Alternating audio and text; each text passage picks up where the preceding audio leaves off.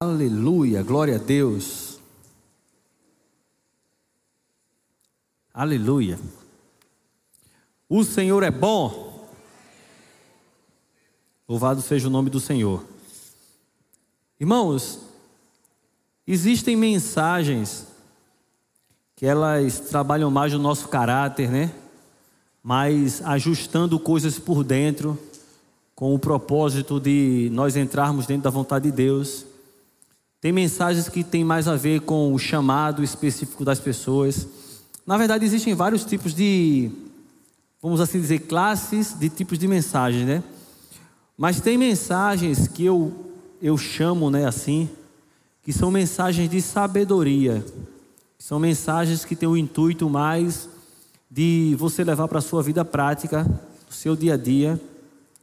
Mensagens que moldam o teu estilo de vida que vai fazer você agir diferente e, como consequência, você vai ter resultados diferentes na sua vida, amém? Então, nessa noite, é uma mensagem dessa, voltada para a sabedoria, voltada para o seu dia a dia.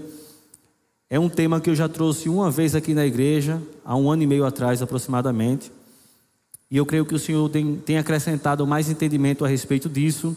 E eu tenho certeza que você vai ser abençoado se você primeiro prestar atenção de fato, amém? Porque a tendência, irmão, do nosso, da nossa carne é você sentar e depois de cinco minutos a sua mente ir lá para segunda-feira para os problemas. E aí você não tem como ter mudança na sua vida se você permitir que sua mente vá. Mas saber que você tem autonomia, você tem poder sobre os seus pensamentos se você quiser, você consegue puxar o seu pensamento e ficar concentrado, desde que você dê atenção ao que Deus está falando, amém? Aleluia. Uma vez eu pensei, né, eu pregando, e eu vi uma pessoa dormindo na hora do culto.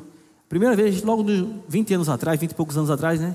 Fiquei tão triste com aquilo. Aí eu descobri no livro de Atos que o apóstolo Paulo, metade do Novo Testamento, o homem escreveu, pregando, um menino dormiu. Só que ele dormiu no mezanino da igreja, caiu e morreu. Aí a Bíblia diz que Paulo foi lá, ressuscitou ele, disse: senta lá e vai ouvir o resto da mensagem. Voltou e continuou pregando. Se dormiu com Paulo, meu filho, então não tem a ver muito com o pregador, tem a ver com a pessoa que está dando ouvidos. Amém, aleluia. Mas eu tenho certeza que isso vai te abençoar ricamente, amém? Então vamos começar em Marcos no capítulo 4, no verso 26. Evangelho de Marcos 4, 26. Aleluia. O Senhor é bom.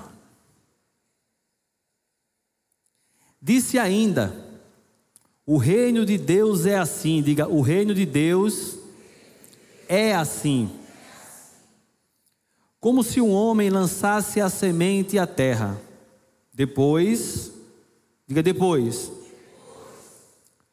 Dormisse e se levantasse de noite e de dia, e a semente germinasse e crescesse, não sabendo ele como. A terra por si mesma frutifica. Primeiro a erva, depois a espiga e por fim o grão cheio na espiga. E quando o fruto já está maduro, logo se lhe mete a foice, porque é chegada a ceifa.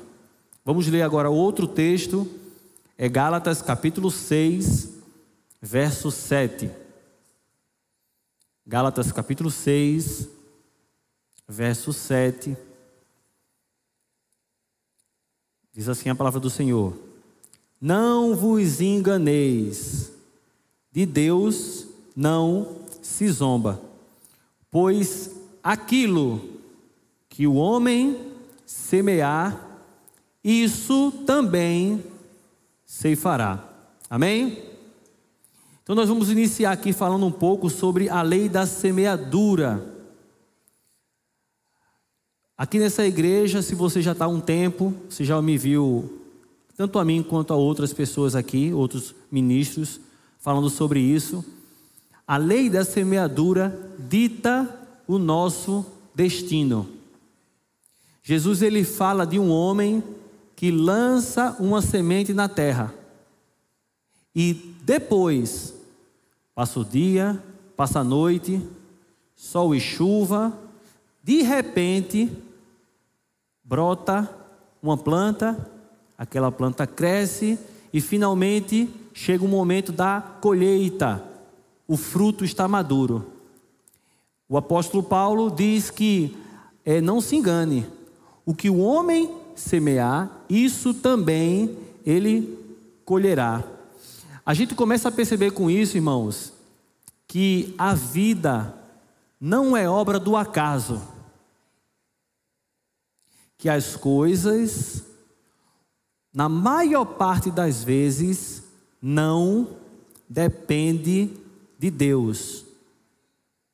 E aqui eu vou começar a falar algumas coisas que, se você é novo, você vai ficar um pouco chocado, mas depois você pode conferir na Bíblia, anotar, em casa você pode ler. Mas entenda uma coisa: existem coisas que fogem do nosso controle.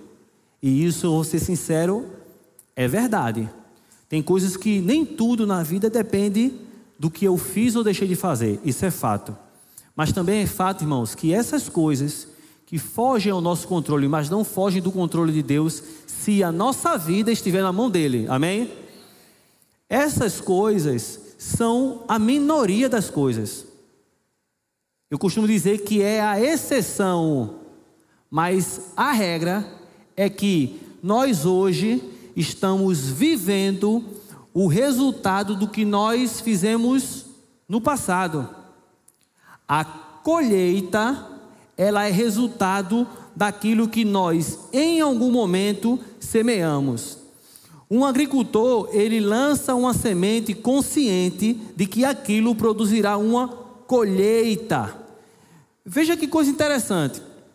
Imagina se você encontrasse um agricultor assustado, frustrado, confuso, surpreso, porque ele está colhendo giló. Meu Deus, o que está acontecendo? O que é? Giló. E tu plantou o quê? Não, eu plantei giló. Não ia parecer um, um pouco absurdo? Aquilo ser uma surpresa? Uau, que surpresa! Não, foi porque Deus permitiu que nascesse o giló. Claro, Deus criou a lei da semeadura, foi a forma que Ele fez de, de permitir. Mas o giló foi você que decidiu colher quando você semeou giló. E entendo giló como ortiga, como veneno, como espinho. Eita, um monte de espinho. Tu plantou o que? Morango? Não, plantei espinho. E tu queria colher o que? Essa alegoria parece um pouco estranho, mas eu vejo na vida de várias pessoas: oh meu Deus, o que está acontecendo? Mas está muito claro de que lá atrás foi semeado exatamente isso. E por mais assustador, mais óbvio que pareça, para algumas pessoas isso ainda não, a ficha ainda não caiu. Por isso que muitos vivem como vítima. Ai, é porque eu tive um pai que não era presente. Ai, é porque tive uma mãe que não me amou. É porque eu nasci no Ibura. Ah, não, é porque eu era o mais despre... Não, porque naquela empresa ninguém me dá oportunidade. Não, porque o pastor não vê a unção, o chamado que é na minha vida. E vive sempre se sentindo é, vitimizado, né, com sentimento de autocomiseração, ou tem a pena de mim porque. Mas entenda, a colheita não depende do que os outros falam, pensam, escolhem por você, depende do que você está fazendo. Não se engane, irmãos. Tudo aquilo que o homem semear, isso também o homem colherá. Comece tirando esse, esse manto de vítima, tá? E começando a colocar um manto de autorresponsabilidade. Assuma o controle das coisas debaixo da direção do Espírito Santo, mas assuma o controle. Pare de botar a culpa no governo. Pare de botar a culpa em, em qualquer pessoa que seja. Pare de botar a culpa na sogra. E comece a assumir o controle da sua vida, amém? Aleluia. Mais absurdo ainda seria alguém, você encontrar um outro agricultor cavando na terra, procurando batata, procurando macaxeira, yame. Aí você, eita, tu tá. Eu falo isso, irmão, porque tra... minha família trabalha com agricultura, né? Eu já tirei macaxeira, já tirei batata. Então, imagina alguém cavando, cavando, cavando e você, e aí, tu, tá tu vai colher o quê? Vou colher batata, vou colher, sei lá, alguma raiz. Aí você, quantos meses atrás tu plantou? Não, nunca plantei não. Teve alguma outra pessoa que plantou? Não. Como é que, como é que você está querendo colher aonde você não plantou? Não parece absurdo? Mas tem muita gente querendo colher onde não plantou. Eu vou dar um exemplo, irmãos. Como pastor de igreja, eu tenho que dar esse exemplo. É só um dos que me vem à mente agora. É, às vezes as pessoas passam por problemas, né? E como corpo de Cristo, nós devemos estar chorando com os que choram, é, se alegrando com os que se alegram. Eu não estou dizendo que isso é errado, tá? Mas me admira é, pessoas dizer assim: eu estava naquela igreja, passei por um problema muito sério e ninguém foi me visitar. Graças a Deus que hoje nós temos um aplicativo na igreja onde você aperta um botão assim, ó, pum, quero uma visita por problema tal. E vai uma equipe visitar você. Então essa desculpa nessa igreja já não tem. Mas vamos dizer que uma igreja que não tem aplicativo, que você não tem, você tem essa desculpa, vamos lá. Aí você diz assim: passei por um problema imenso e ninguém foi me visitar. Amém, irmão. Realmente a gente falhou em algum momento. Mas esse tempo que você passou na igreja, quantas pessoas você visitou? Hum, passei três anos na igreja, eu visitei nenhuma. Está querendo colher onde não plantou.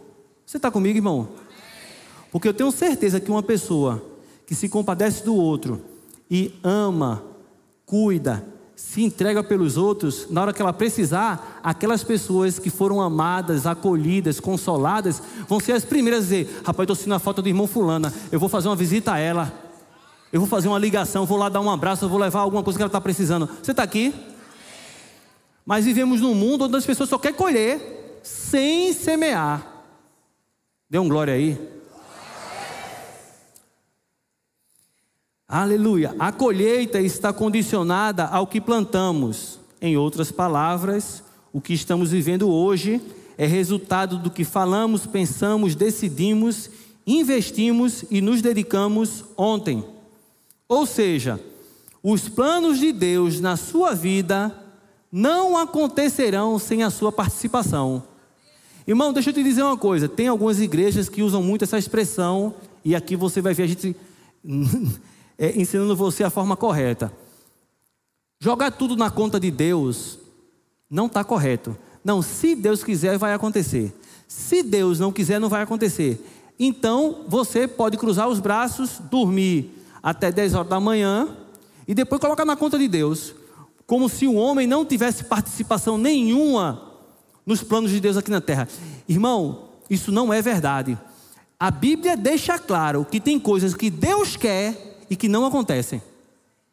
1 Timóteo 2,4 diz que Deus deseja, é a vontade dele, que todo homem seja salvo. Deus ele quer que todo homem seja salvo e chegue ao pleno conhecimento da verdade. Mas Deus quer, é a parte de Deus. Mas se um homem não crer com o coração e não falar com a boca, sabe o que vai acontecer? Não vai ser salvo. O qual deseja, Deus quer que todos os homens sejam salvos? Se Deus quiser, né? É a vontade de Deus que todo mundo seja salvo? Então todo mundo vai ser salvo? Diga, porque a parte do homem precisa ser feita. Se o homem não crer com o coração, não se arrepender e não confessar com sua boca, não baixa só a parte de Deus, a parte do homem. A lei da semeadura. Amém? Aleluia. Agora vamos lá. Para terminar essa alegoria, né? Faz sentido você perguntar a um agricultor o porquê ele está lançando a semente, está plantando soja. Aí você chega para ele e fala assim: Por que tu está plantando soja? Ele, não sei. Ou ele dizer, ele dizer assim: é porque é moda, porque todo mundo está fazendo, porque todo mundo está plantando. Ou então dizer: rapaz, eu não tenho nada para fazer em casa, vim plantar soja. Faz sentido? Por que ele está plantando soja? Porque ele tem convicção de que ele vai colher soja. Esse homem que está plantando soja, ele está fazendo de forma intencional. Ele está plantando de propósito. Diga, de propósito. E o título da mensagem essa noite é Intencionalidade. Já que a vida funciona por meio da lei da semeadura, e o que eu planto hoje, eu vou colher lá no futuro, como é que eu aqui vou ficar que nem um, um bobo, um tolo? Deus me dando a terra, me dando a oportunidade de fazer algo que pode mudar o meu futuro, e eu não utilizar esse conhecimento que Deus me deu para ter uma colheita extraordinária lá na frente. Você está aqui? Aleluia. Essa mensagem é para você pensar mesmo. Eu vou devagar. Amém? Intencional ou intencionalidade. Aquilo que é feito de propósito, por querer, intencionado, deliberado, proposital. Um homem não vira um médico no dia da sua formatura. No dia da sua formatura, ele só é reconhecido. Sabe quando é que ele vira médico? Todos os dias, estudando 10, 12 horas por dia durante quase 7, 8 anos. Você está entendendo? As coisas, irmãos, não acontecem por acaso. Diga, as coisas nessa vida não acontecem por acaso. Aleluia. Ninguém emagrece sem ser intencional. Você até enche sem ser intencional, mas emagrecer. Recebe a chave da tua vitória. Aleluia. O único lugar que o sucesso vem antes do trabalho é no dicionário. Veja só, irmãos. O grande problema da lei da semeadura é porque nós vivemos numa sociedade onde nós fomos é, moldados a um padrão de resultados imediatos. Tudo aquilo que você faz agora, você quer ver o resultado agora. De novo, Imagina um agricultor, ele lança a semente. Aí no outro dia o que ele faz? Ele vai lá e cava. Deixa eu ver se ela né, brotou. Deixa eu ver se fecundou. Deixa eu ver se está crescendo. Vai matar a planta. É ou não é? Fala-se muito aí sobre o, o, bambu, acho que é bambu chinês. Diz que joga lá a semente, passa cinco anos criando raízes não nasce nada para cima durante cinco anos. Aí quando finalmente ela faz raízes suficientes, que ela nasce, é, não sei quantos metros em, em um ano só. Muitas vezes, irmãos, você vai fazer coisas hoje, e amanhã, e amanhã, e depois, e você não vai ver o resultado de imediato. E é aí que o diabo vem para bombardear você e dizer assim: tu está sendo tolo, você está sendo tola. Isso não vai levar tu a lugar nenhum.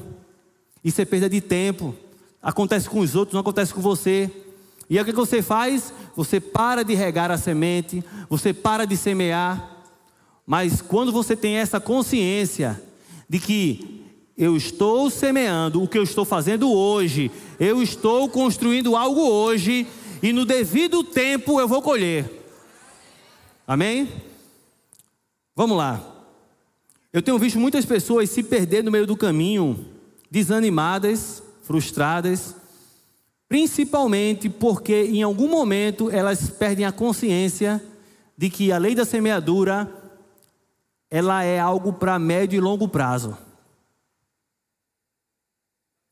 Que ansiedade não deve existir no reino de Deus. A ansiedade, ela é especialista em destruir a tua semente. De novo, se você tirar, abrir o. Gente. Se você abrir a terra para mexer na semente, você vai matar a semente. Você precisa semear, regar e acreditar que o Deus que fez a promessa, o Deus que criou a lei da semeadura, ele vai providenciar uma colheita para a sua vida. Amém? Então, quando nós falamos de colheita, irmãos, nós falamos de objetivos, né? Visão, propósito. Então, construir um lar abençoado, aprender um novo idioma, abrir um negócio, desenvolver um chamado, ter uma vida mais saudável e várias outras coisas tem a ver com essa intencionalidade, com a lei da semeadura. Diga assim: viver com propósito e de propósito. Vamos lá para Hebreus capítulo 12, verso 16. Hebreus 12, 16.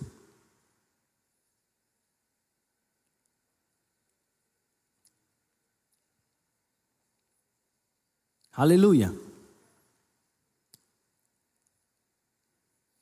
Quem já ouviu falar aqui sobre Esaú?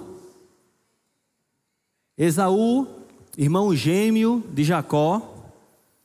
Eles nasceram, só que Esaú, ele era o irmão mais velho. Por quê?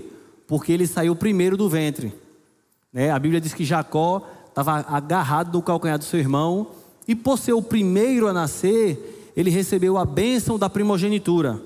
Né? Acho que você já ouviu né, a, a frase: o Deus de Abraão, de Isaac e de Jacó.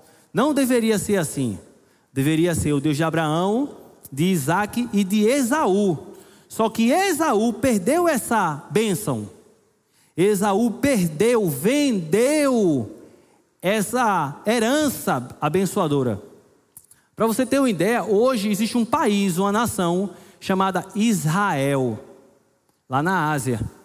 Não deveria ser Israel o nome da nação, deveria ser Esaú. Será que é algo grande? Esse homem trocou isso, olha o que diz, Hebreus 12, 16.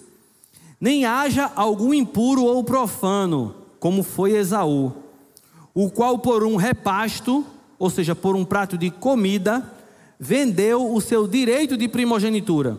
Pois sabeis também que, posteriormente, querendo herdar a bênção, foi rejeitado, pois não achou lugar de arrependimento, embora com lágrimas o tivesse buscado. Pessoas passivas que trocam os planos de Deus por prazeres necessidades momentâneas. Esaú estava caçando, chegou em casa com bastante fome e disse: Me dá comida que eu vou morrer, eu vou morrer. Aí Jacó fez: Olha, eu estou com um prato de lentilha aqui pronto, um cozinhado. Quer? Ele, eu quero, pronto. Me vende o teu direito de primogenitura por esse prato de lentilha. Ele disse: O que, que adianta? Eu tenho o direito de primogenitura se eu vou morrer de fome, me dá aqui. Ele foi, comeu e assim desprezou, diz a palavra, a sua bênção. Vamos fazer uma alegoria. Necessidade momentânea. Naquele, naquele momento era fome. Quantas pessoas, irmãos, eu não vi nesses 23 anos de cristão servindo ao Senhor, pessoas que frustraram os planos de Deus na sua vida, destruíram casamento, destruíram chamado, destruíram em casos que eu conheci, até igrejas, destruíram tudo, empresas, destruíram tudo. Sabe por quê? Por causa dos prazeres momentâneos, por causa das necessidades momentâneas. O que é isso? Pessoas que não são intencionais. Há um futuro grandioso esperando Esaú. Um país, um país com o nome dele, uma nação a partir dele. E ele abre mão por um prato de lentilha, irmão. Que já comeu lentilha? É uma delícia?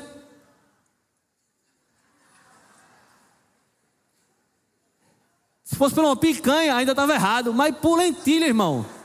Eu creio que a Bíblia deixou bem claro que era lentilha para mostrar o quão tolo ele foi. Mas todos os dias tem filhos e filhas de Deus com propósito e planos grandiosos na sua vida, que estão abrindo mão de tudo pelos prazeres momentâneos do pecado. E às vezes, irmão, não é nem pecado, é tropeço. Coisas que não são, pela palavra de Deus, pecado, mas que te amarram e enredam sua vida de maneira que você não consegue viver a plenitude daquilo que Deus preparou para a tua vida. Por quê? De novo, porque não tem essa compreensão da lei da semeadura e da intencionalidade. Olha o que diz Eclesiastes 10, 10. Põe na NVI, por gentileza. Eclesiastes 10, 10 na NVI. Aleluia. Consegue? Eclesiastes 10, 10, nova versão internacional. Pronto, vamos lá. Presta bem atenção. Esse aqui é um dos textos que moldam o meu estilo de vida, tá? Se o machado está cego, não está afiado, tá? Cego aqui é afiado. E sua, é, e sua lâmina não for afiada, é preciso golpear com mais força Agir com sabedoria assegura o sucesso. Desde cedo no Evangelho eu entendi isso. Eu olhava para algumas pessoas e via elas em cima do que está lendo ali, tá? Machado cortando árvore. Batendo, batendo, batendo e a árvore não corta. Cansados, frustrados, sem resultado e batendo, batendo, batendo, batendo. E eu olho para outras pessoas e elas, pá, pá, pá, derrubou o outro, pá, pá, derrubou outro. Eu digo, rapaz, esse aqui, Deus está operando na vida dele. Ele está tendo vários resultados. E ele está fazendo menos força do que esse aqui. Esse aqui está se cortando todinho e nada dá certo para ele. Por quê? Porque o machado desse aqui não está afiado. Ele anda cansado, leva mais tempo e o resultado não chega. Sabe por quê? A sabedoria faz com que o prudente saiba o momento de parar para afiar o machado.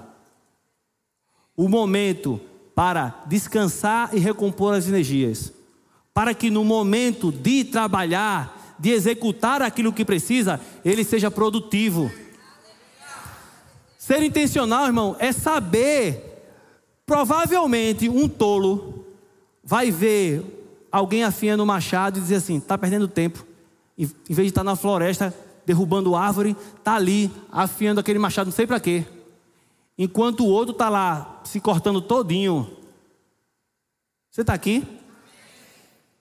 Eu vejo pessoas, irmãos, que têm colocado muita força, mas muita força mesmo. É aquela, é como diz o Salmo 127, comer o pão que penosamente conquistasse. Inútil vos será acordar de madrugada, dormir tarde. Tem pessoas, irmão, que estão cansadas de tanto correr atrás e as coisas não acontecem. Sabe por que está mais difícil? Porque o teu machado não está afiado. Machado afiado fala de você se preparar, fala de você crescer por dentro, fala de você buscar sabedoria, estratégias da parte de Deus, estar tá sensível à direção do Espírito, estudar e se aplicar naquilo que você deseja seguir com a sua vida, dentro do propósito de Deus para a sua vida. Uma pessoa intencional, ela sabe a hora de se planejar, de se preparar e ela sabe a hora de ir e avançar. Você está aqui? Aleluia. Glória a Deus, glória a Deus, glória a Deus. E tudo isso que nós estamos falando, irmãos, não tem a ver com ansiedade, não tem a ver com desejar as coisas fora do tempo, tem a ver com preparação, tem a ver com viver de uma forma em que você todos os dias está fazendo algo para construir o seu propósito, amém? Por exemplo, tem outro texto que é bem interessante. Lucas capítulo 6, o verso 47. Lucas 6, 47.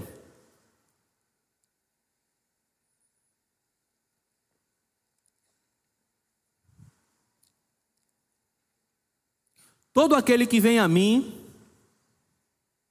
Lucas 6, 47.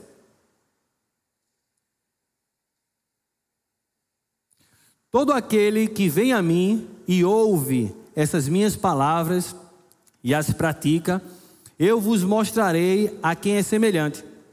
É semelhante a um homem que, edificando uma casa, cavou, diga cavou, abriu profunda vala e lançou o alicerce sobre a rocha. E vindo a enchente, arrojou-se o rio contra aquela casa e não pôde abalar, e não a pôde abalar, por ter sido bem construída. Mas o que ouve e não pratica é semelhante a um homem que edificou uma casa sobre a terra, sem alicerces. E arrojando-se o rio contra ela, logo desabou. E aconteceu que foi grande a ruína daquela casa. De novo, parábola, figuras naturais que explicam coisas espirituais. Por que um homem edifica uma casa sobre areia? É mais fácil, dá menos trabalho. O resultado que as pessoas vão ver é mais rápido. Rapaz, no instante aquela casa ficou em pé.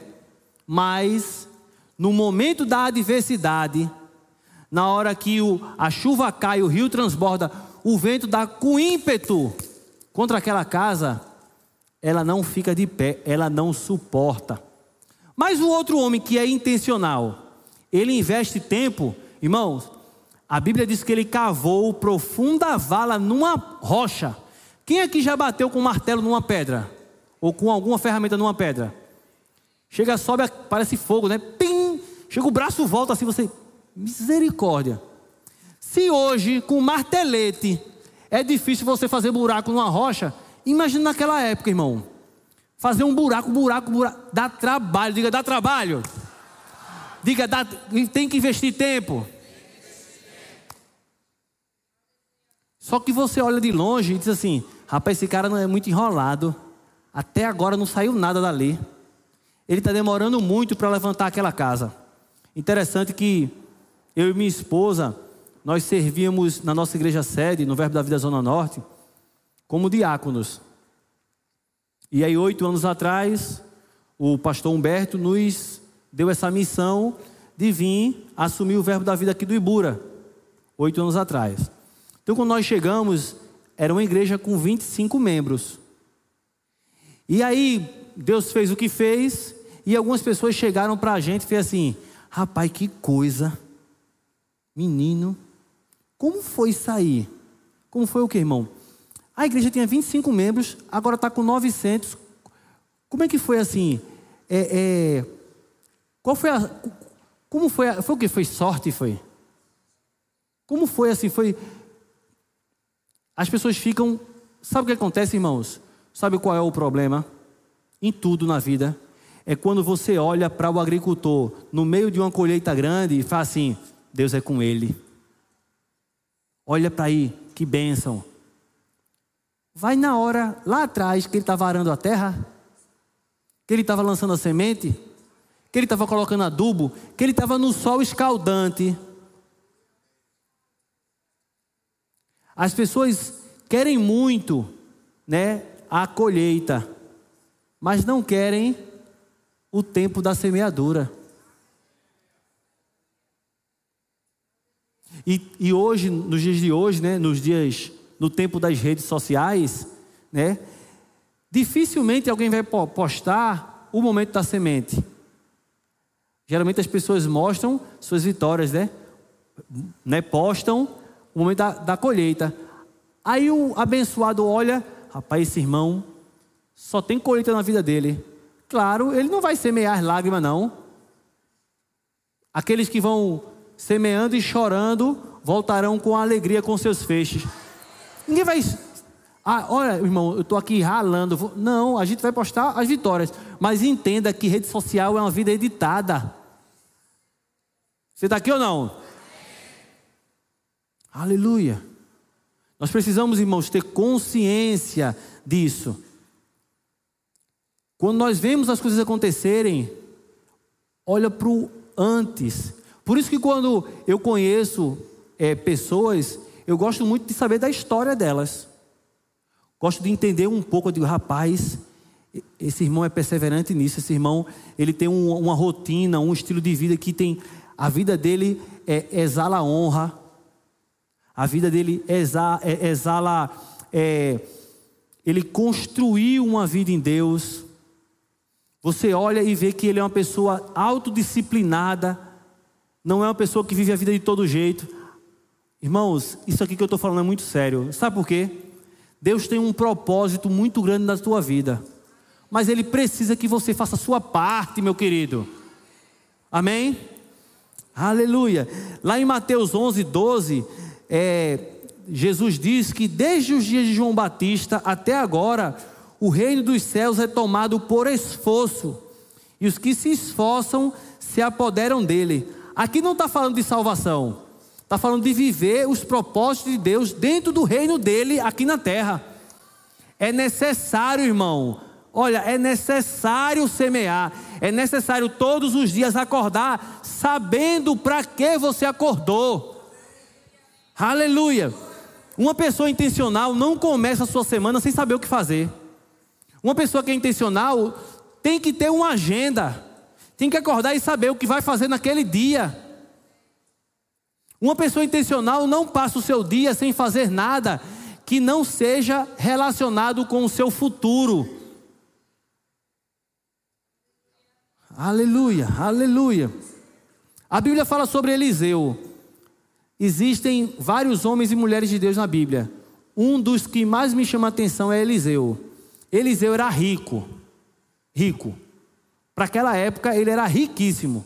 A Bíblia diz que o profeta Elias passa coloca o manto sobre ele. Aí ele, uau, eu? Tá certo. Ele diz: Olha, dá só um segundinho para eu resolver uma questão aqui na minha família, eu já te sigo. Sabe o que ele fez, irmão? A Bíblia diz que ele estava arando a terra com 12 juntas de boi.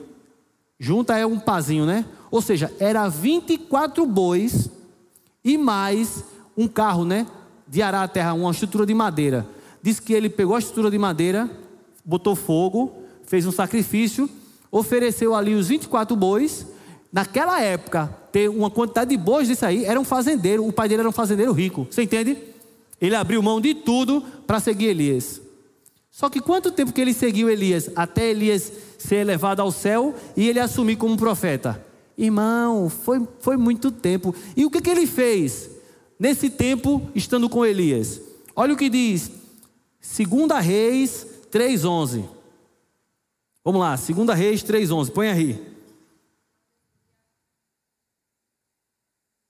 Perguntou, porém, Josafá: Não há aqui algum profeta do Senhor para que consultemos o Senhor por ele? Respondeu um dos servos do rei de Israel: Aqui está Eliseu, filho de Safate, que deitava água sobre as mãos de Elias. Ó, tem um aqui que era Eliseu. Ele deitava água, ou seja, era o servo de Elias. Opa, como é que um homem abre mão de uma riqueza, de uma fazenda, de uma estrutura financeira gigante para ir atrás de um profeta? Aí o profeta, lava minha mão aqui, menino. Ele, segura aqui meu, meu, meu, meu bordão, menino. Vai pegar ali comida para mim, menino. E a Bíblia diz que Eliseu estava indo atrás de Elias. E Elias fez: Olha, fica aqui que eu vou para outra cidade. Ele disse: Vive o Senhor e vive é, você, Elias. Eu não vou te deixar por nada. E foi assim por três vezes, até que Elias foi levado ao céu. Eliseu viu ele subindo e recebeu, sabe o que? Porção dobrada. Logo que Elias subiu, ele pegou o manto e disse assim: Elias tinha aberto o rio Jordão. Ele disse: o cabo era, ele sabia o que estava fazendo. Ele veio, olhou, chegou na frente do Rio Jordão, não tinha necessidade nenhuma. Mas ele disse: Cadê o Deus de Elias? E bateu, o rio se abriu. Ele disse: Agora, porção dobrada chegou. Sabe o que é isso? É ser intencional. Irmãos, não confunda as coisas.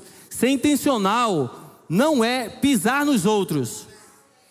Não é os fins justificar os meios, não. Não, para viver aquilo, eu vou pisar em quem tiver que pisar. Isso aí é o inferno na tua vida. Não tem nada a ver com isso, com desprezar pessoas, com manipular pessoas, não tem a ver não. Tem a ver, sabe o quê? Com você ser disciplinado. Com você viver sabendo que os planos de Deus na sua vida dependem de você. Depende do seu dia a dia. Como é que você diz que tem chamado para ministrar a palavra e não fez o remo até hoje? Como é que você diz que é, é tem chamado para ministrar a palavra? Deus me chamou para ganhar as nações. Não leu um livro, tem 20 anos de crente, nunca leu a Bíblia completa mas já assistiu as séries tudo no Netflix. Aí é Deus que está. Não, é porque é um tempo de Deus, é o teu tempo. Vou esperar em Deus e Deus esperando por você. Desperta tu que dormes. Levanta-te dentre os mortos e Cristo te iluminará. Aleluia. Efésios 5,14. Aleluia. Glória a Deus, pelo que diz: Desperta tu que dormes, levanta-te de entre os mortos, e Cristo te iluminará. Portanto, vede prudentemente como andais, não como nécios, e sim como sábios, remindo o tempo, porque os dias são maus. Veja que esse texto diz: Desperta, tu que dormes, levanta-te de entre os mortos e Cristo te iluminará. Quem desperta? Diga, sou eu. Quem se levanta? Diga, sou eu. Quando eu desperto e eu levanto, aí Cristo me ilumina. Aí a Bíblia diz: Veja como você está andando, de forma prudente e não como um nécio. O nécio é tolo. Um crente, um filho de Deus, tem que ser sábio, irmãos. Não podemos viver de forma aleatória nessa vida, não. Não podemos, irmão, desperdiçar o nosso tempo com distrações, não. Remindo o tempo, salvando o tempo, não desperdiçando. A moeda mais importante que existe no universo é o tempo. O tempo é mais importante do que dinheiro. Já falei isso aqui. Uma pessoa disse, Hugo, mas tu está exagerando. Eu disse, estou exagerando não, eu vou te provar agora. Pega o homem mais rico do Brasil. Ele tem quase 90 anos de idade. Vou dizer, ele já foi meu patrão, vou dizer o nome dele não. Pega ele, e se houvesse a possibilidade, né? Isso fosse humanamente possível. Pega um jovem de 18 anos, liso, liso.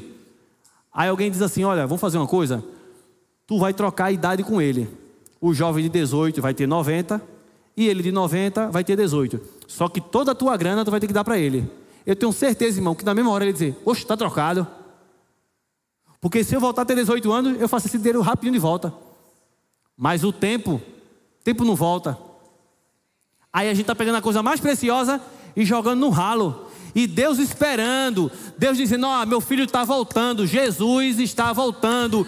E nós precisamos, irmãos, mais do que nunca, andar como sábios, de forma prudente. Deus, ele tem um propósito na tua vida. Tem um livro nos céus com a tua história. E o Espírito Santo está esperando você tomar uma decisão para viver essa história. Aleluia. Mas só vai remir o tempo para quem é intencional. Quem não vive de forma intencional vai desperdiçar o tempo, porque não tem consciência de que aquilo são oportunidades para semear. Aleluia.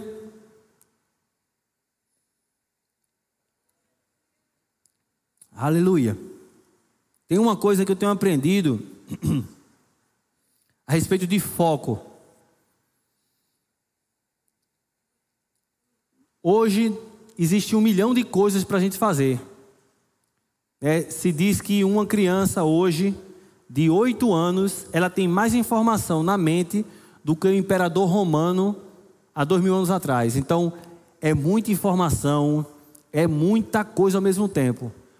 Como é possível você conseguir avançar no propósito de Deus.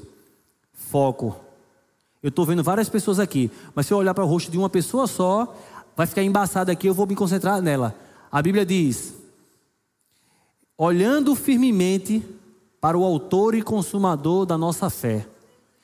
Nós não podemos, irmãos, nos distrair com esse mundo. E se nós queremos viver realmente o que Deus tem para nós, nós precisamos de foco. E eu tenho aprendido algo muito importante a respeito de foco. Foco não tem a ver com dizer, diz, é, dizer sim para algo. Foco tem a ver com você dizer não para as demais coisas. Vamos lá. Eu já citei esse texto aqui, mas eu gosto muito dele. Neemias capítulo 6, verso 2.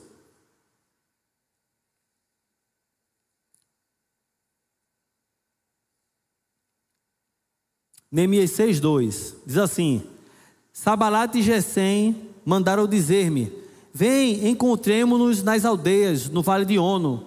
Porém, tentavam fazer-me mal. Enviei-lhes mensageiros a dizer: Estou fazendo grande obra, de modo que não poderei descer. Por que cessaria a obra enquanto eu deixasse e fosse ter convosco? Quatro vezes me enviaram o mesmo pedido. Eu, porém, lhes dei sempre a mesma resposta. Nesse texto nós encontramos o Neemias, né? Que foi comissionado por Deus para reconstruir os muros de Jerusalém. Jerusalém foi destruída, o povo foi levado cativo para a Babilônia. 70 anos depois, Deus levanta esse homem para voltar para Jerusalém para reconstruir os muros. Depois usa Esdras para reconstruir o templo e o povo voltar a habitar em Jerusalém. Quando esse homem está lá construindo os muros, entenda muro, irmão, como muralhas, tá? Como é muralha da China. Quando eles estão construindo lá o muro, aí chegam alguns homens mal intencionados. Ei, desce aqui que a gente quer se reunir. Desce aqui que tem algo para a gente fazer. Ele disse: Por que eu iria e pararia essa grande obra que Deus me chamou para fazer? E eles, em outro momento, de novo: Olha, desce. Ele, por que eu desceria e pararia a grande obra que Deus me chamou para fazer? Depois, a terceira vez, a mesma coisa. A quarta vez, a mesma coisa. Essa obra, irmão, a Bíblia diz que ela foi levantada em tempo recorde. Uma muralha que cercou uma cidade em menos de um mês 42 dias. Você tem ideia do que é isso? Mas por que Deus efetuou o milagre? Porque tinha um homem que tinha foco um homem que aprendeu a palavra mágica. Não. Uma pessoa intencional, ela sabe dizer não. Porque se você está plantando algo, está construindo algo para o seu futuro, você está, está se dedicando a algo, e de novo, sabia que semear cansa, arar a terra, regar, você precisa se dedicar, se esforçar, e de novo, você não vai ver aquilo no outro dia. Você só vai colher aquilo depois de anos e você continua fazendo. É naquele momento que alguém vai chegar para você e dizer assim: rapaz, vamos fazer outra coisa? Ou alguém fisicamente, ou uma sugestão. Para, para de fazer isso, vai fazer outra coisa. Se você não aprender a dizer não, porque eu vou parar de fazer isso para agora me envolver com algo que não tem a ver com o propósito de Deus na minha vida?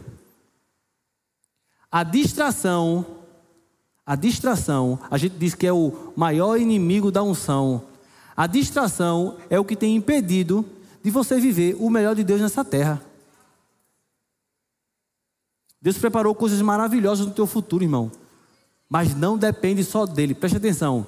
Não depende só dele. Ele espera de mim e de você uma disposição. Diga disposição.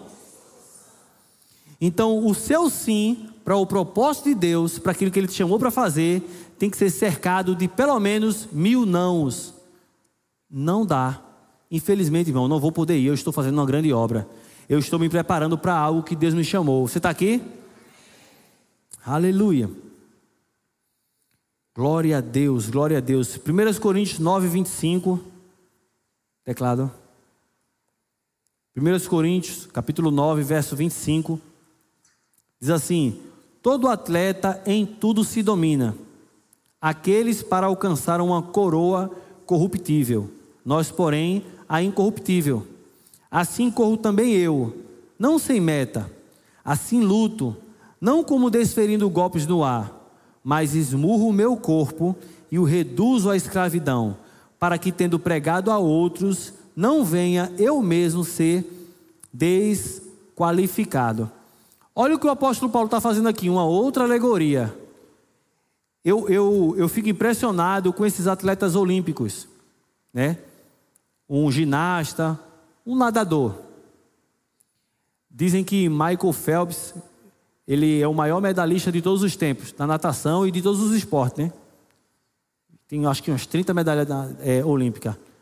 Aí diz que aquele homem passava de, de 10 a 12 horas, era algo mais ou menos assim na piscina, de domingo a domingo. Treinando, treinando, treinando, treinando, treinando, treinando e voltava aí, voltava aí, voltava. E fazia exercício físico. Uma pessoa dessa, ela come de forma intencional, ela come pensando no propósito. Ela assiste e lê pensando no propósito. Ela treina e molda a sua vida pensando no propósito. Aí quando ela chega lá no pódio, o pessoal disse: rapaz, é a genética, a genética dele é muito boa. Deus tem um propósito na vida dele, tem, e tem um propósito na tua vida também. Aí Paulo diz: o atleta em tudo se domina. Você acha que atleta não tem preguiça também, não, irmão? A gente tem exemplos de jogadores brasileiros de futebol que é, muito cedo perderam o condicionamento físico, aumentaram de peso, perderam as habilidades, por quê? Atletas que bebiam, que ficavam enoitadas, enquanto outros ficavam ali disciplinados. Paulo está usando esse exemplo que eu estou dando agora. Todo atleta em tudo se domina. Eles fazem esse esforço tão grande para quê? Porque Malcolm Phelps dedicou sua vida toda para aquilo, porque ele queria a coroa corruptível, na época de Paulo, o ganhador das Olimpíadas era uma coroazinha de um matinho que vinha aqui, né? Hoje é uma medalha de ouro. Esforço de torar para uma medalha de ouro. Aí eu e tu tem uma coroa incorruptível de glória nos esperando. Nos céus, nós não podemos viver, irmãos. Deixa eu te dizer, ó, nenhuma tribulação, nenhuma angústia dessa terra há de se comparar com a glória que há de vir. O crente precisa viver intencionalmente, principalmente com as coisas do reino, principalmente com o céu. Jesus diz: aquele que perseverar até o fim será salvo. Aleluia. Nós precisamos ser intencionais com isso. Precisamos saber, Jesus está voltando. E que um dia, irmãos, nós receberemos uma coroa de glória. Nós não podemos parar no meio do caminho. Não podemos nos veredar com as coisas dessa vida. Se eles se esforçam tanto para algo que perece, nós estamos nos esforçando por algo muito maior, algo eterno. Amém? A Bíblia diz em Mateus 7,7: Pedi e dá-se-vos-á, buscai e achareis Batei e abri-se-vos-á, pois todo o que pede recebe, o que busca encontra, e o que bate abri-se-lhe-á. Ou seja, Jesus está dizendo: bata e vai se abrir. Peça e você vai receber. Busque e você vai encontrar. O que é isso? De novo, seja intencional. Porque o que busca, encontra. E o que não busca, não vai encontrar nunca. O que bate se abre. E o que não bate, o que não é intencional. A Bíblia fala, irmão, de uma viúva. Jesus usa uma parábola. A viúva e o juiz iníquo. Tinha um homem na cidade que ele não respeitava homem nenhum. Ele não respeitava a lei. Ele não respeitava nem Deus. Parece um juiz aqui do Brasil, mas esquece. E a Bíblia diz que esse juiz iníquo, né? A, a viúva foi lá e bateu na porta dele. Ei, seu juiz, julga minha causa. Ele disse: Oxe, eu não respeito nem Deus, essa viúva. E viúva é a figura de uma pessoa mais simples da época. Mulher não trabalhava, não tinha pensão, não tinha INSS, marido morreu, tinha nada. E ela lá, de novo, batendo: Ei, julga minha causa. Ele disse: Rapaz, essa mulher está me aperreando. E ela, julga minha causa. De dia e de noite, julga minha causa. De dia e de noite, julga a minha causa. Mas é só uma viúva, é um juiz que não respeita nem Deus, nem homem nenhum. Julga a minha causa. Aí Jesus disse: É certo que ele vai atender o pedido dela. E Jesus ainda diz mais: se um homem ruim daquele atender o pedido dela, quanto mais o teu pai que é bom. Não atenderá aqueles que estão intencionais. Bateu, vai abrir. Buscou, vai achar.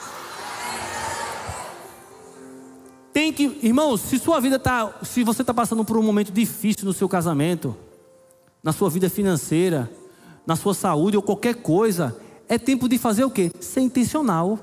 Pastor, o que eu faço? Pastor, eu tô, eu tô, tô passando por um momento difícil no meu relacionamento. Compra um livro que ensina princípios de relacionamento conjugal.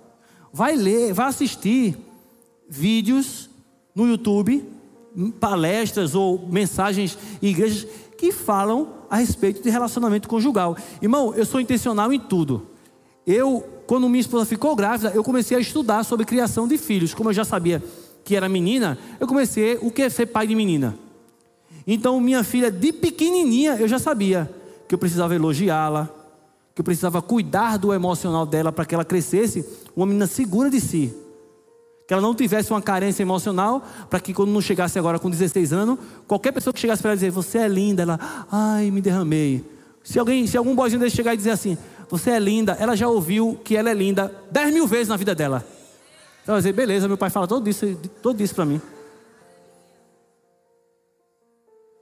Eu fui estudar, entender como funciona a cabeça de mulher, que mulher é bicho bom, né? Assim, legal. Então eu tive que, para estar tá casado 18 anos com a mesma mulher, eu tive que estudar. Opa, peraí. Ah, rapaz, mulher, mulher pensa diferente. Ah, então por isso que ela dá aquelas coisas assim, mas entendi, rapaz. Então eu tive que me moldar, ser intencional para que minha casa fosse saudável. Ah, eu quero ter um relacionamento saudável. Quanto você está se dedicando para que isso aconteça? Eu quero que meus filhos sejam uma bênção. Quanto você está se dedicando para que isso aconteça? Eu quero ser próspero. Quanto você está se dedicando para que isso aconteça? Eu quero avançar no meu chamado. Quanto você está se dedicando para que isso aconteça? Eu lembro quando eu fiz o rema, eu saía, eu tive uma liberação da escola para sair 15 minutos antes de terminar, porque eu saía, pegava um ônibus de boa viagem e ia para o cabo para trabalhar, passar a madrugada trabalhando. Na empresa que eu passei 23 anos trabalhando. Então teve que ser correria. Mas me pergunta se vale a pena, valeu a pena. Diz, pastor, valeu a pena? Valeu, meu irmão. Eu fiz o rema em 2001. 2001 e 2002. Faz mais de 20 anos. E como valeu a pena? Como valeu a pena aceitar Jesus? Como valeu a pena é, ser intencional e não aleatório no meu casamento, na criação dos meus filhos, me submeter aos meus líderes, guardar minha boca para não falar de homens de Deus. Vê Davi, Davi, diante do gigante de Golias, ele disse: Isso é um incircunciso. Eu vou dar uma pedrada, matou ele. Aí Davi, agora diante de Saul, ele disse: não vou tocar no ungido do Senhor de jeito nenhum, não. É com ele é Deus. Saul, eu te amo, não tenho nada contra você, não. E Deus tra tratou do ungido. Se ele fosse jogar, por que ele jogou uma pedra na cabeça de Saul? Ele podia ter destruído o chamado dele. Teve a oportunidade até de matar Saul, ele cortou só um tecido de Saul e disse: Olha, eu não tenho nada contra você, não, meu irmão. Olha aqui, ó. Essas coisas, irmãos, é que vai fazer toda a diferença nas nossas vidas. Amém? Louvor. Aleluia. Aleluia, aleluia, aleluia. Gálatas 6, 7. Aleluia. E não vos, é, não vos enganeis, de Deus não se zomba, pois tudo aquilo que o homem semear, isso também se fará. Próximo. Porque o que semeia para a sua própria carne, da carne colherá a corrupção, mas o que semeia do espírito, para o espírito, do espírito colherá a vida eterna. Próximo. Preste atenção. E não nos cansemos de fazer o bem, porque a seu tempo ceifaremos, se não desfalecermos. Aí é que está o segredo. O homem vai colher o que ele plantou. Por isso, não se canse de semear. Não se canse de fazer o bem. Porque no devido tempo, você vai colher. Se, aí é uma condição, você não desfalecer. Se no meio do processo você perder a consciência da colheita, o que vai acontecer? Você vai desfalecer. Você vai falar incredulidade, você vai desistir, você vai retroceder e aí a colheita não vai chegar, irmão. Permaneça. Persevere. Vai acontecer. Aleluia. Aleluia. Glória a Deus. Aleluia. Fique de pé. 1 Timóteo 1,18.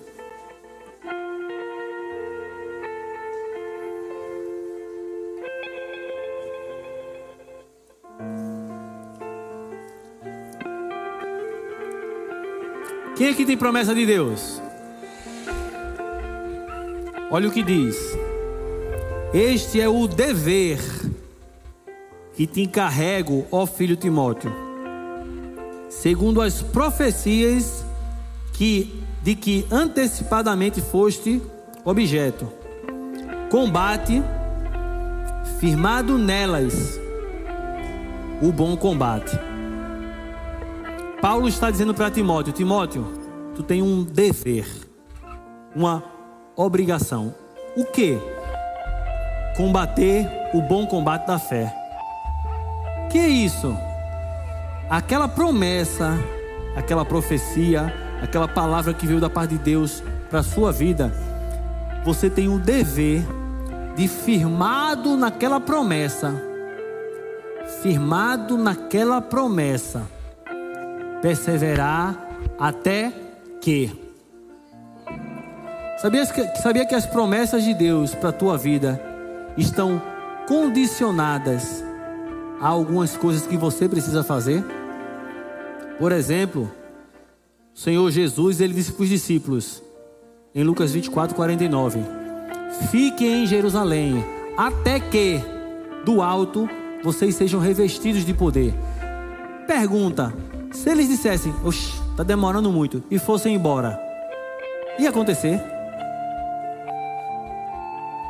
É necessário ficar onde Deus mandou ficar, fazer o que Deus mandou fazer, até que se manifeste o milagre. Não desista. Não desista. Seja intencional naquilo que Deus falou no teu coração. Seja intencional no cuidado com a sua família. Seja intencional no cuidado com a sua saúde. Seja intencional com relação ao seu chamado, ao propósito dessa sua vida. Se é aquilo que Deus te chamou para fazer, estude, esmere-se, se dedique. Eu lembro no tempo que eu fui estudar para o vestibular da Escola Técnica Federal, eu não iria fazer naquele ano, mas de repente disseram assim: olha, é a última vez que vai ser o, segundo, o ensino médio junto com o curso técnico. Depois vai ficar separado, vai ter que fazer o segundo grau numa escola pública e depois que terminar, aí que tu vai fazer o curso técnico. Eu disse, mas falta menos de um mês para a prova. Se comunica isso agora. Meu Deus, tem, tem gente estudando há um tempão. Agora, misericórdia. Aí lá vai eu, me inscrevi para o vestibular e tinha menos de um mês. O que, que eu fazia? Irmão, eu quase não dormi. Eu disse, oxe, ou vai ou vai, eu não tenho plano B não. Eu só tenho essa oportunidade na história. Então, aí os amigos, olha, vamos. Eu disse, não. Olha, não, menino, não, não dá, não, não, não, não, não, não, esquece. E passei. Irmão, pelo amor de Deus. Ano que vem tem matrícula pro Rema. Deixa eu dizer de novo. Ano que vem, matrículas do Rema aberta.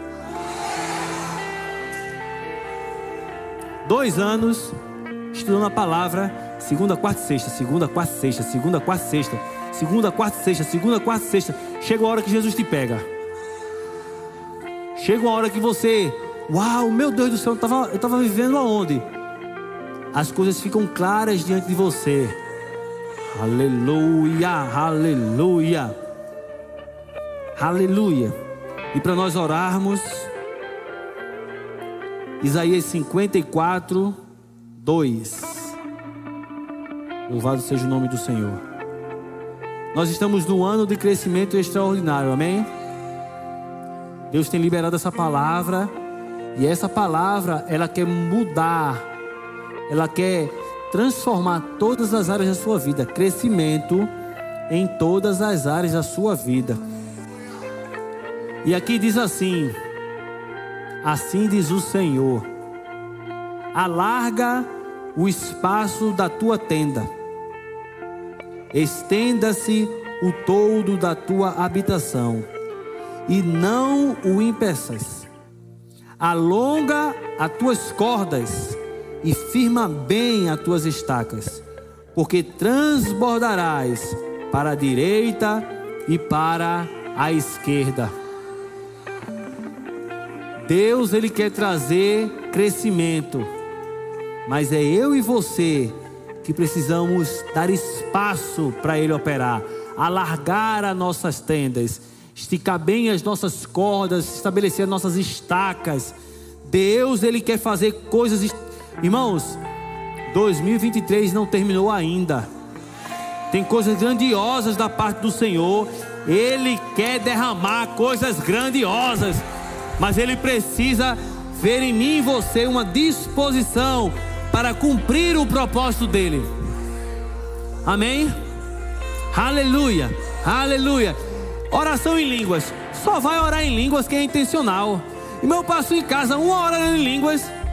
E aí, pastor, o que aconteceu? Ah, ah, fiquei, fiquei com a garganta seca. E, oxe, pastor, só isso? Eu digo, opa, agora, né? Mas eu estou edificando a minha fé. E aí, quando a chuva cai, o rio transborda, o vento dá com ímpeto, o vento bate e ele cai. Não é minha casa, não. Aleluia. Aleluia. Só ore em línguas quem é intencional. Só medita na palavra de dia e de noite quem é intencional. Eu estou construindo algo Aleluia, estou construindo algo, Pai. Eu estou construindo algo para o meu futuro. Eu estou construindo, aleluia, eu estou construindo. Aleluia, aleluia. No seu devido tempo, você vai colher, se você não desfalecer. Persevera, meu irmão. Você ter vindo hoje, isso já mostra que você está sendo intencional. Quando você vier para a igreja, não vem assim não tinha nada para fazer. Quando terminar, eu vou assistir o Fantástico. Vem assim não. Venha, eu estou indo ali porque Deus vai falar comigo. O Espírito Santo vai derramar uma unção nova sobre a minha vida. Eu vou ser transformado. Eu vou sair de lá mais forte, edificado, fortalecido, direcionado. Deus tem uma palavra para minha vida. Eu não serei mais o mesmo. Vede prudentemente como andais, não como nécios, e sim como sábios, remindo o tempo. Aleluia. Vamos adorar a Deus por essa palavra. Oh, aleluia. Aleluia. Aleluia. Deixa o Espírito Santo impactar o teu coração com essa palavra.